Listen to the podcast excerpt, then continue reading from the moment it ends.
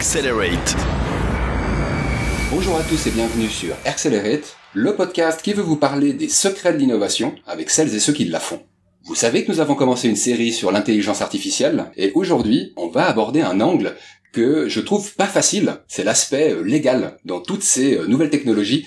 Alors ceux qui entendent légal, ils disent déjà mon dieu, ça va être l'épisode barbant d'Accelerate, détrompez-vous, car je suis, comme à chaque épisode, fort bien accompagné, cette fois par deux personnes. À ma gauche, j'ai une juriste de formation, Leila Delarive. Salut Leila. Salut Marco. Qui est euh, l'une des cofondatrices de l'Empowerment Foundation, on va y revenir justement tout à l'heure. Et à ma droite, un expert en intelligence, hein, il est venu de la BI, Business Intelligence. il est également à la tête de l'Innovation Lab de la société LK. Quelques mille personnes y travaillent, c'est juste euh, Jérôme? Tout à fait, bonjour Marco. Et bonjour Jérôme, j'allais dire qu'elle mal poli, j'ai pas dit bonjour. Donc deux personnes qui ont leur background, leur regard sur euh, la transformation digitale et l'intelligence artificielle, cette forme d'aboutissement hein, de la transformation digitale. Et euh, une question que je me suis posée, hein, qui sera peut-être le démarrage de notre réflexion et de notre partage, c'est quels sont les principaux risques qui émanent de la transformation digitale? Par exemple, le risque de réputation, c'est quelque chose qui nous vient bah, de la digitalisation de nos activités et qui fait qu'on fait un peu plus attention à ce qu'on écrit maintenant, alors pas dans des forums, mais dans des social media de type euh, Facebook. On commence peut-être par toi, Leïla, honneur aux dames.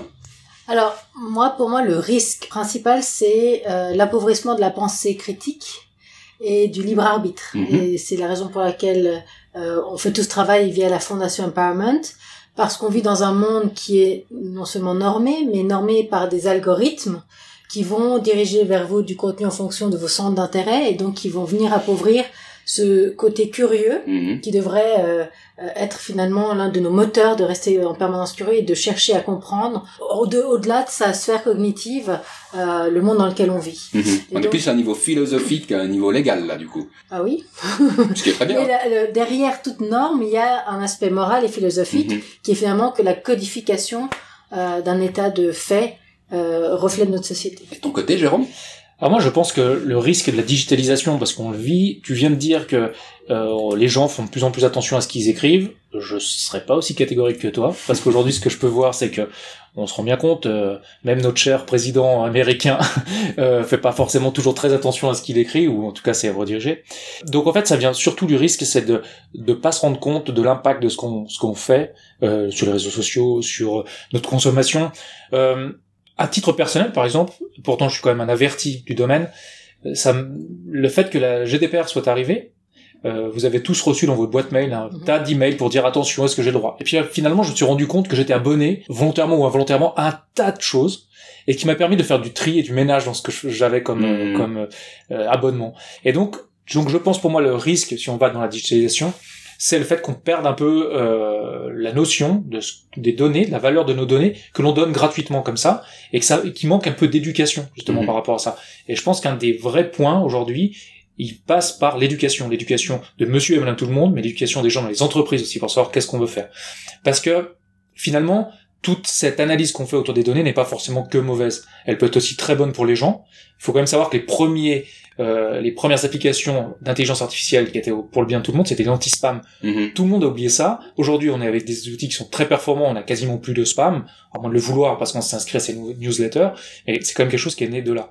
Donc je pense qu'on a beaucoup à tirer, qu'on a pas mal d'avantages à, à, avoir avec l'intelligence artificielle, il faut juste être un utilisateur averti. Mhm. Il faut juste faire attention à ce qu'on fait. Et puis moi, je rajouterais même que au-delà, parce qu'on parle de ce mot de digitalisation, mais c'est presque un mot qui est dépassé pour moi. Parce que l'ère digitale a commencé il y a des dizaines d'années. Mhm. Euh, c'est pas, elle vient pas, c'est pas récent. Tu utilises un autre mot, toi? Mais moi, je pense qu'on est vraiment en train de passer vers une autre ère, avec justement l'avènement et l'accélération de, de l'intelligence artificielle, mais de toutes ces technologies liées sur l'utilisation des données. Et donc, moi, il me semble fondamental aujourd'hui d'accompagner le public pour éviter une fracture sociale qui va s'aggraver en fait dans mhm. les années à venir. Et on sait que l'accélération en cours risque d'être, enfin, elle va, elle va créer un certain nombre de dégâts si on mhm. n'intervient pas. Or, aujourd'hui, on se rend compte que, dans le fond, les pouvoirs publics, l'État n'est pas toujours au, fait. Mm. On parle du législateur qui met 20 ans à réagir ou 10 ans à réagir.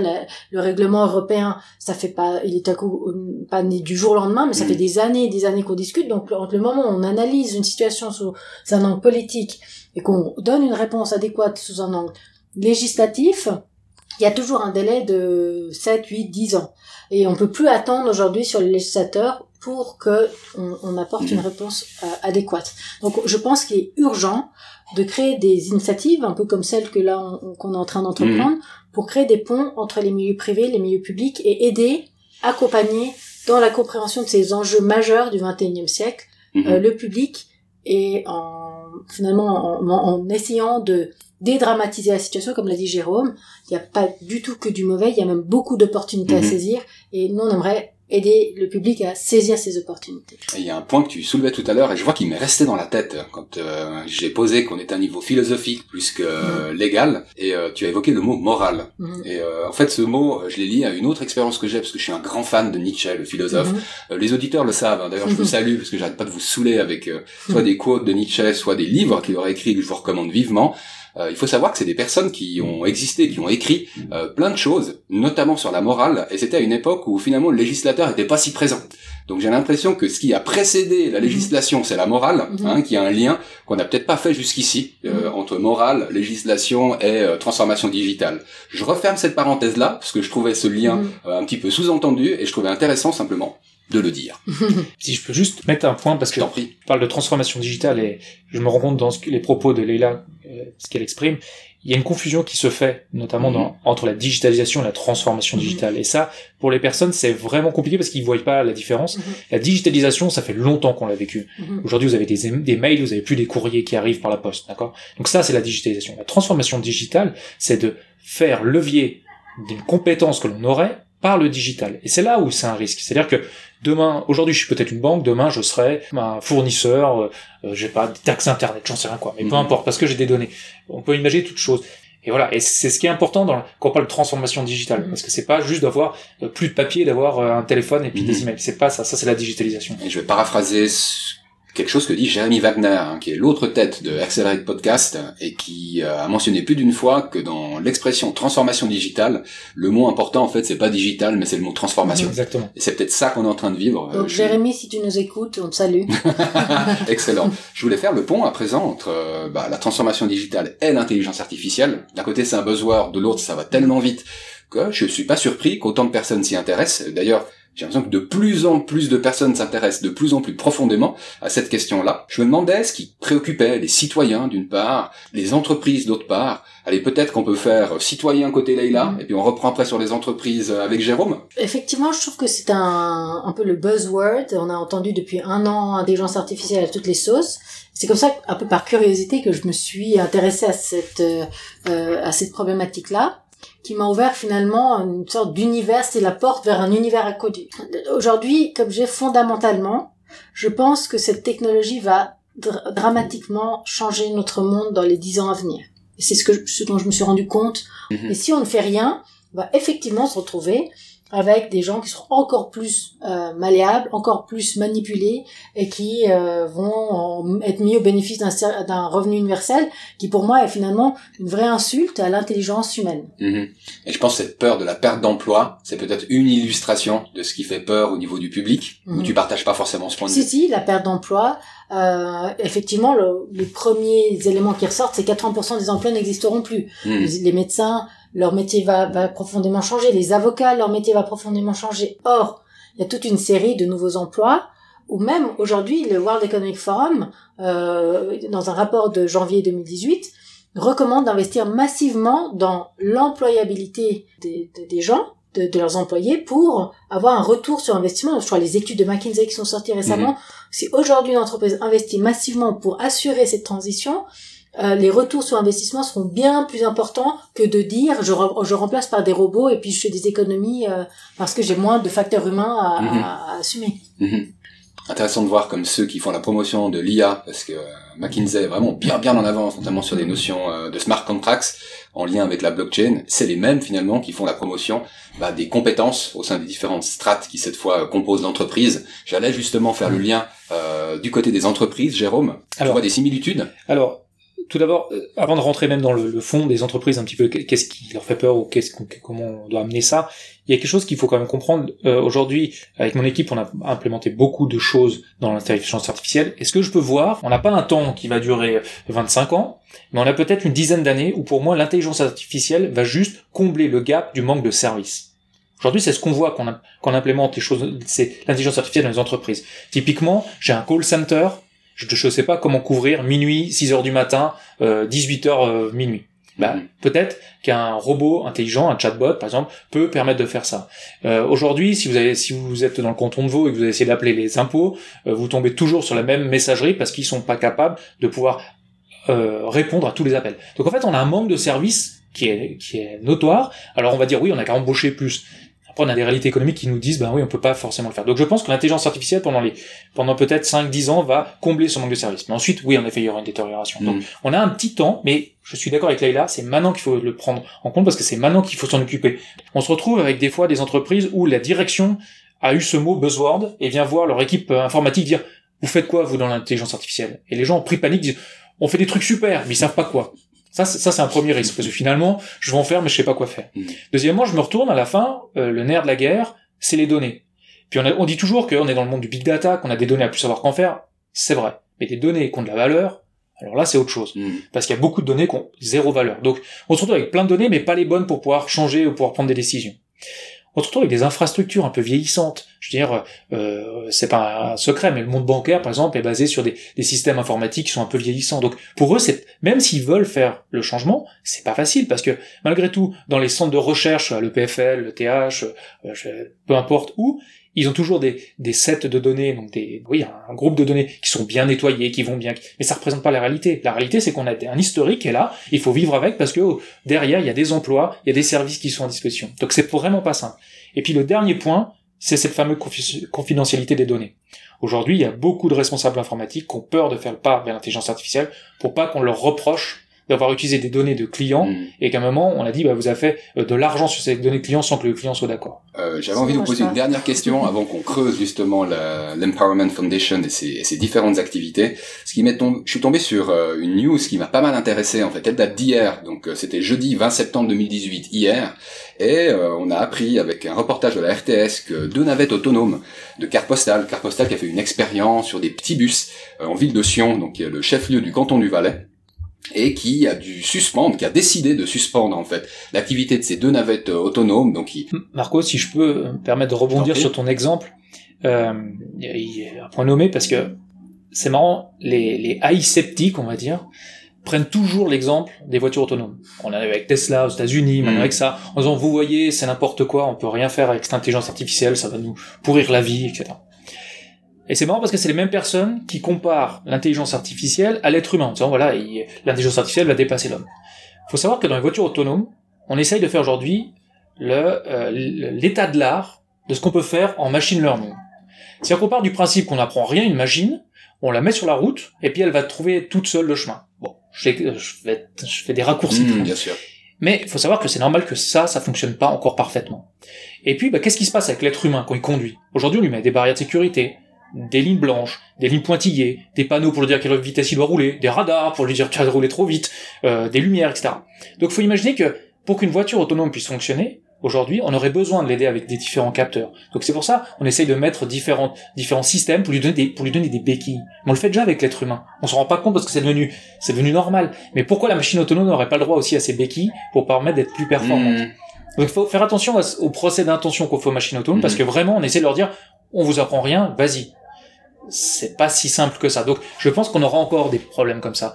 Peut-être on se rend pas compte, mais pour une machine, euh, nous en Suisse, euh, peut-être en Angleterre c'est pas pareil, mais tourner à droite c'est facile parce que vous avez que la voie de droite à vérifier. Mhm. Sauf si quelqu'un arrive en doublant, mais normalement sur un carrefour il n'y a pas le droit.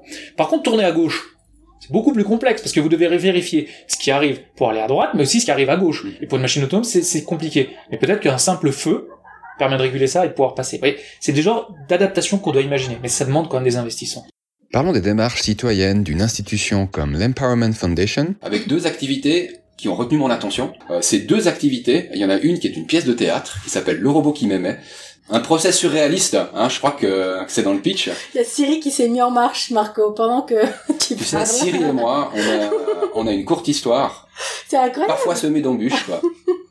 Bah, savoir. Bon, Je t'avais dit qu'il n'y avait pas d'onde, mais... Voilà, c'est ça. Donc, euh, euh, non, les activités de... Encore une fois, le point de départ, c'était partir d'un bu- buzzword Mhm. un mot qu'on utilise partout à tort et à travers pour essayer de comprendre une réalité. est ce que je te propose, Leïla, tu serais d'accord de dire quelques mots sur l'Empowerment Foundation, qui est assez jeune, donc je trouve intéressant peut-être de la présenter. On reviendra tout à l'heure sur les deux activités. Oui. Il est nécessaire de comprendre ces phénomènes. Et comme on vit, comme je disais, dans cette ère où, dans le fond, la technologie est en train de prendre le dessus, qui va probablement nous permettre même de redevenir humains, parce que je suis pas sûre qu'aujourd'hui on soit complètement connecté, ne serait-ce qu'à la Terre et à nos, à nos, à nos frères et sœurs humains. Mhm. Euh, tout le but de la fondation est vraiment de permettre au public de comprendre euh, par le biais d'activités ces phénomènes en cours. Donc l'intelligence artificielle, ça commence au point de départ par une plateforme digitale euh, sur laquelle on a répertorié du contenu qui explique à travers différentes questions que l'on s'est posées euh, l'intelligence artificielle. Ce Mhm. contenu a- est, est- est remonté euh, dans le fond par des personnes qui sont passionnées d'intelligence artificielle et ont été validés par des experts de l'intelligence Mhm. artificielle. Est-ce que c'est justement le, le projet bi, bi.ch qui est cette plateforme de diffusion Bi au carré BEE 2.ch Mhm. qui a ce premier dossier sur l'intelligence artificielle. Et, et c'est dans une démarche euh, communautaire et participative, comme je dis, j'y tiens beaucoup, où chacun, si on est passionné, ben, on peut amener sa contribution un peu sur- comme une sorte de Wikipédia de la vidéo. Mhm. Mais euh, de mettre tout ça, le savoir sur une plateforme n'a aucun sens si il n'est pas pollinisé, Mhm. s'il n'est pas, euh, euh, s'il ne finalement ne va pas euh, atteindre des personnes dans le public. Et c'est dans ce cadre que l'Empowerment Foundation a imaginé deux activités pour promouvoir l'intelligence artificielle. Alors, pour le public des entreprises, l'Empowerment Summit qui aura lieu jeudi 4 octobre à l'ECAL. Donc ça, c'est dans l'ouest lausannois. Et le samedi 6 octobre, euh, pour le grand public, une pièce de théâtre qui aura lieu au Théâtre de l'Octogone à Puy. Ça, c'est dans l'est lausannois. Donc je propose peut-être qu'on commence par l'Empowerment Summit qui a lieu jeudi. Est-ce que tu veux nous en dire plus, Jérôme? Euh, la base, pourquoi on a fait ces deux événements, puis je vais revenir dessus, c'est que on on veut, on veut atteindre le plus large public. Donc la pièce de théâtre était super pour les familles, ça, ça en va par tout le monde. Et puis ben, on disait mais finalement on a un autre, un autre, un autre, je veux pas dire cœur business, ça fait un peu, ça fait un peu, euh, on est une entreprise qui veut faire ça, mais c'est vraiment dire qui on veut toucher. Puis on a, on a ces entreprises, donc on a dit bon, on va faire un événement lié plutôt aux entreprises, permettre aux entreprises d'envoyer leurs collaborateurs voir ce que, ce qu'on, de quoi on parle. Et puis ben, qu'est-ce qui se marie très bien avec les entreprises, c'est les étudiants. Mhm. Enfin, les étudiants demain seront dans les entreprises. Bien Donc sûr. en fait, c'est le, le, le- l'Empowerment Summit le 4 octobre, et c'est vraiment intéressant parce que c'est un mélange de sujets, euh, de deux speakers, et puis pour aller un peu plus dans le détail, on a toute une session de workshop dans lesquelles là on peut vraiment interagir avec les speakers et qui couvrent l'employabilité, le légal, les chatbots, la médecine, euh, j'en oublie, l'écologie, L'écologie. Donc voilà, vraiment c'est large, c'est pour que chacun puisse trouver euh, Mhm. euh, son bonheur dans, dans ce qu'on peut trouver. Donc voilà, c'est Et vraiment... j'aimerais juste dire, Marco, comme nous sommes une fondation, nous ne répondons pas à un but de marketing ou commercial. Euh, L'idée est vraiment cette transmission du savoir à travers cette euh, cette conférence. Mhm. Pratiquement autant de speakers hommes que femmes. T'as bien pitché, je trouve, Jérôme, mais il... trucs qui sont vraiment intéressants. Donc j'allais Mhm. juste revenir sur Ouais. quelques noms d'entreprises et quelques noms d'experts, mais je te Mais- laisse finir. donc, il y a autant, il y a la parité en hommes-femmes qui est très importante. Et dans la salle, il y a déjà pas mal de femmes. Mais mesdames, mesdemoiselles, si vous nous écoutez, venez parce que je pense que c'est essentiel de comprendre ça. Et si, petit conseil, petit, euh, petite recommandation, si nous voulons, nous les femmes, être les leaders de demain, nous devons impérativement euh, saisir cette opportunité d'être les premières de classe et de pouvoir euh, vraiment maîtriser la... parce que si on va aller dans des boards etc ben faut comprendre ce qui va se passer euh, demain Oui, et je pense que l'aspect très démocratique euh, se voit jusqu'au prix de cette euh, de cet événement, euh, parce que 350 francs pour un événement où tout est inclus, euh, c'est-à-dire le lunch, l'apéritif de fin, euh, où il y a euh, des brochettes, bah, c'est toute une journée en fait Mhm. l'événement. Je me demande même si on ne sera pas lessivé euh, d'entendre. Alors, à côté d'Yann Lequin, il y a quand même Olivier Bouquet de Google, Alexandre Zaller de Crédit Suisse. Euh, Solange Garnauti, Mhm. euh, une, une experte en cybersécurité euh, et qui euh, donne toujours, sauf Mhm. erreur, des cours à l'université de Lausanne. On aura Alessandro Corioni d'IBM Research. Enfin, il y a beaucoup de sujets tant au niveau académique que business et euh, c'est pas surprenant que c'est lieu à l'école de Renan donc c'est l'école des beaux-arts de Lausanne et euh, avec un titre Artificial Intelligence Redefining the World of Tomorrow et du reste Marco nous avons envie avec Jérôme d'offrir à, à nos auditeurs à vos auditeurs euh, des places trop sympa C'est trop sympa. Alors, il y a une place et demie. Si c'est les autres, c'est une place et demie. Si c'est les femmes, c'est C'est quatre. 10.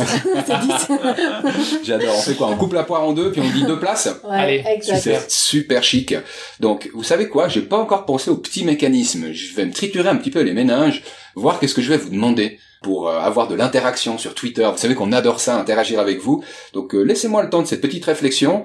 Si euh, tout d'un coup, pour ceux qui participeraient et qui n'auraient pas la chance de faire partie de cette personne ennemie ou de ces deux personnes prenant part euh, à l'Empowerment Summit, s'il y avait éventuellement allez, un code promotionnel qui pourrait être euh, utilisé à cette Mhm. fin, lisez les show notes.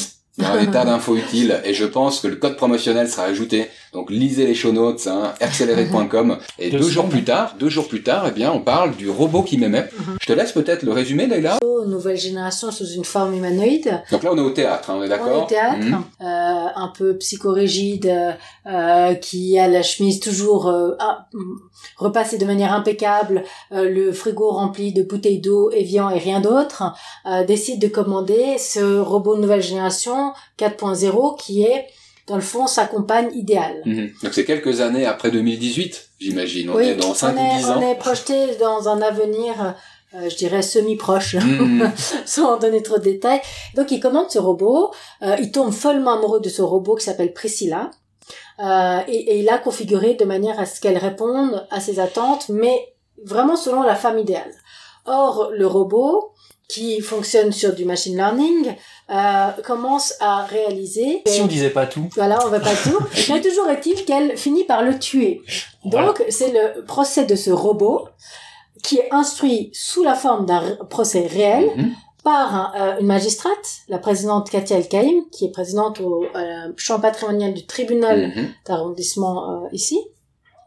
Euh, il est plaidé par l'avocat Marc Bonan, qui est Le vrai Marc Bonan. le vrai euh, euh, Marc Bonan, qui est probablement l'un de nos plus grands orateurs du 20e et 21e siècle. Tu as cité Solange Guernotti, elle, elle sera Mhm. parmi les experts. Mhm. Et le professeur Jacques Besson, qui est un, un expert en psychiatrie, Mhm. donc il y a des questions très intéressantes aussi sous l'angle psychiatrique et le reflet de notre société. Et enfin, il y aura Jérôme Kerli, qui est euh, un ingénieur Oui, euh, ingénieur, euh, en spécialisé dans Intelligence l'intelligence artificielle. Nos auditeurs de France, de Belgique ou du Luxembourg ne se rendent pas compte que nous parlons de la fine fleur euh, bah, du barreau, hein, euh, de Genève à Lausanne, euh, de la psychologie euh, ou encore de l'ingénierie en Suisse, en Suisse romande dans tous les cas. Je pense que derrière le, le, le côté participatif interactif, c'est de permettre au public sous la forme du jugement de dédramatiser l'intelligence artificielle. Mhm. Et je crois que ça, c'est, c'est peut-être vraiment ce qu'on doit retenir de cette pièce. Moi, c'est ce que j'ai adoré en tout cas. Ouais, c'est l'idée de dire, bah, monsieur tout le monde peut se donner aussi un avis Mhm. sur l'intelligence Mhm. artificielle, ce sera Et super. puis à travers l'expérience. Exactement. Et donc vous l'aurez compris, nous parlons bien d'une fiction. Mhm. Donc c'est pas une vraie IA qui sera Mhm. présente sous la forme d'un robot euh, à découvrir. Euh, ça en décevra peut-être quelques-uns. Euh, moi j'avoue que ce qui m'intéresse beaucoup plus, c'est la réaction du public bah, Mhm. face, à, cette fiction qui sera vraiment de haute qualité puisqu'on a quasiment que des juristes Mhm. finalement euh, sur scène et qui pratiquent aujourd'hui même Mhm. euh, donc l'occasion de voir comment réagit le public à la place de l'IA, puisque l'IA doit se mettre si souvent à notre place, bah, c'est une occasion de se mettre à la place de l'IA. Je répète peut-être les modalités. Le 6 octobre, euh, donc dans quelques jours, euh, au théâtre de l'Octogone, qui se trouve à Puy, donc c'est juste à côté de Lausanne. On mettra les liens pour tous ceux qui souhaitent euh, s'y inscrire. hein. Euh, les réservations sont d'ores et déjà ouvertes. Il faut se dépêcher parce que je crois que ça part assez vite. Excellent, excellent. Comme d'habitude, j'ai oublié de vous donner mon Twitter handle au début de l'émission. Je suis Warco Brienza. Est-ce que vous utilisez Twitter? Euh, Leila, Jérôme, vous soyez d'accord de balancer vos handles? Oui. Moi, c'est Léla de la Rive. Facile. J. Berthier. J Berthier, J comme Jérôme, Jérôme et Berthier, Berthier comme Berthier. Excellent. Donc vous pouvez également converser, démarrer le dialogue avec ces deux personnages qui, euh, eux aussi, sont passionnés de transformation digitale et d'intelligence artificielle. On va continuer à parler d'intelligence dans les épisodes à venir. D'ailleurs, j'ai oublié de vous dire que nous serons présents autant à la pièce de théâtre qu'à l'Empowerment Summit pour ceux qui désiraient en parler. Je terminerai peut-être avec une toute dernière question qui est en une, une contradiction qui m'est ressortie. Alors, d'un questionnaire que j'avais eu à l'Innovation Day. Euh, C'était il y a une année à l'EPFL, l'Innovation Day de l'EPFL, où on demandait si les gens avaient peur ou pas hein, euh, de l'arrivée de l'IA. Et euh, en fait, j'ai repris cette question dans euh, le sondage Perspective actuellement en ligne. Donc vous retrouvez exactement la question qui avait été posée par les pontes de l'EPFL il y a une année durant l'Innovation Day. Et en fait, j'ai vu, on a pour l'instant une trentaine de réponses. On a commencé il y a pas si longtemps. autant on parle de peur. Et j'ai vécu ça hein, au jour le jour, donc je vois bien mmh. que, allez, on en rigole, mais qu'il y a quand même des craintes qui sont cachées derrière ces plaisanteries. Autant sur le sondage, euh, et c'était valable, donc sur ce sondage d'à peu près 300 personnes il y a une année, et sur les 30 qui prennent la même direction, il y a de l'optimisme qui ressort, c'est-à-dire les gens pensent qu'on va gagner en place de travail. Euh, au niveau de la Suisse romande en tout mhm. cas, vous arrivez à expliquer ça, Jérôme et Leila Alors, moi, je donne juste mon avis, comme ça je laisserai Leila finir. Mmh. Ça. Mot de la fin. Voilà, mot de la fin pour Leila. Euh, S'ils sont comme moi, c'est normal qu'ils soient plutôt euh, euh, optimistes sur les places de travail, parce que on a toujours ce débat de dire mais est-ce qu'on doit est-ce que le robot va remplacer l'homme? Mais pourquoi? Quel est l'intérêt de créer un robot qui soit à l'identique de l'homme? On est bientôt, on va être 10 milliards sur Terre, on va pas créer 10 milliards de robots qui nous ressemblent, c'est complètement inutile. Par contre, créer un robot qui va nous aider à mieux comprendre le monde qui nous entoure et surtout mieux comprendre notre façon de faire et pourquoi pas nous aider à développer mieux notre cerveau pour qu'on fasse d'autres choses. Il y a plein de choses qu'on ne sait pas faire aujourd'hui. Hmm. Et il y a plein de, et en plus, enfin, c'est peut-être un peu science-fiction ce que je veux dire, mais on maîtrise que la Terre. L'espace, pour l'instant, on connaît pas, quoi. Donc il y a plein de choses à faire. Donc je pense qu'au contraire, voilà pourquoi les gens se disent mais finalement tout ce qui est un peu sans valeur ajoutée, qui nous prend du temps, peut-être ça pourrait être fait par un robot, puis nous on pourrait se concentrer sur l'art, euh, sur la culture, sur la découverte, sur les innovations, sur plein de choses comme ça. Donc soit qu'il y a des gens qui sont enthousiastes. Et moi je, je rajouterais le fait que euh, la technologie évolue de manière très rapide, ce qu'on appelle l'exponentialité, tout va très vite, et on se rend plus compte, enfin on va se rendre de moins en moins compte de la différence entre nous et euh, les, les, outils qu'on utilise, les outils digitaux, euh, technologiques qu'on utilise. Donc de fait, l'être humain comprend, puisque regardez en 2014 et 2018, le monde a carrément changé, déjà depuis rien qu'en quatre ans. Déjà deux fois. Deux fois. non mais c'est énorme. Je veux dire, si on voit rien que tous les outils qu'on utilise, enfin je parle de l'iPhone, je parle de, des ordinateurs, ça change tellement vite. Et en fait, on se rend de moins en moins compte qu'on a dans notre voiture euh, de l'intelligence artificielle, qu'on a en parlant, en conversant avec Siri de l'intelligence artificielle, et ça va aller de, encore plus vite. Et je pense que l'être humain s'adapte, puisque nous sommes faits pour euh, nous adapter à cette théorie de l'évolution. Il n'y a pas d'autre choix. Mm. Euh, nous sommes programmés comme ça. Et donc, je pense que on est en train de passer cette, cette phase de peur pour aller vers cette ère nouvelle. Faut juste pas laisser les gens sur le bas côté. Non, c'est l'inclusion, l'inclusion, l'inclusion. Inclusion, mot de la fin, j'achète. Voilà, merci à tous les deux encore une fois, et on vous dit à dans deux semaines, cher public. Bye bye Merci. Merci Marco.